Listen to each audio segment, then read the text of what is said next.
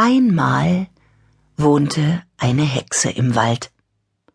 Sie wohnte neben den drei Eichen gegenüber vom Froschteich, da, wo im Frühling die ganz gelben Dotterblumen wachsen.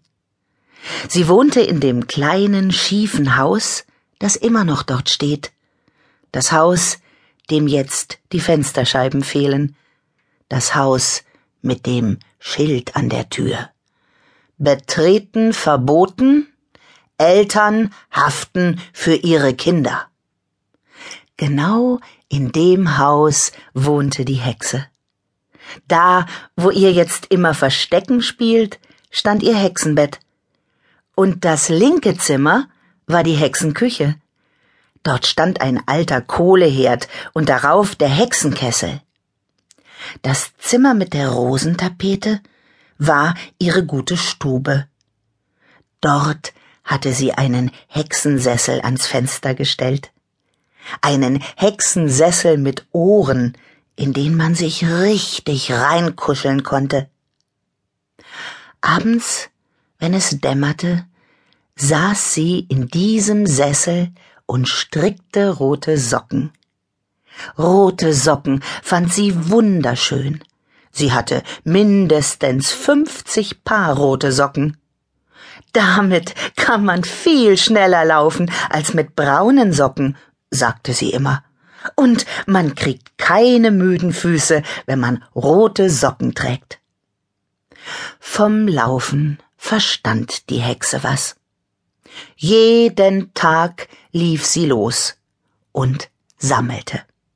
Im Frühjahr sammelte sie Waldmeister, Buschwindröschen und Huflattich, im Sommer sammelte sie Walderdbeeren, Schafgarbe und Eisenhut, im Herbst sammelte sie Pilze, Kastanien und Eicheln, und im Winter sammelte sie Holz.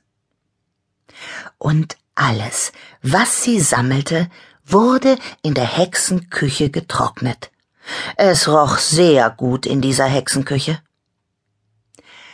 Die Hexe hatte weißblondes Haar. Das war lang wie ein Schleier.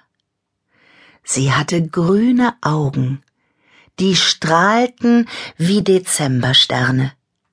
Sie hatte helle Haut, die roch nach Lavendelseife, und ihre Lippen waren rot wie Erdbeermarmelade. Meistens trug sie ein blaues Kleid. Dann leuchteten ihre roten Socken besonders schön. So sah die Hexe aus. Wenn man ihr begegnete, glaubte man, sie wäre die gute Fee aus dem dicken Märchenbuch. Die Hexe hieß Carla. Eigentlich hieß sie Carlotta, Ingwer, Loretta aber so einen langen Namen kann sich ja keiner merken, und deshalb nannte sie sich Carla.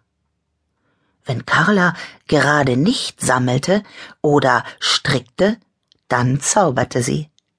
Sonntags einen Kuchen, montags den Mond, dienstags einen sprechenden Frosch, mittwochs eine Blumenkrone, donnerstags ein Gewitter, freitags Blaubeerpfannekuchen und samstags zauberte sie das Schwerste. Sie zauberte Frieden. Das tat sie am Abend, wenn die Sonne gerade untergehen wollte. Sie saß am Fenster und sang den Hexenspruch für die Nacht.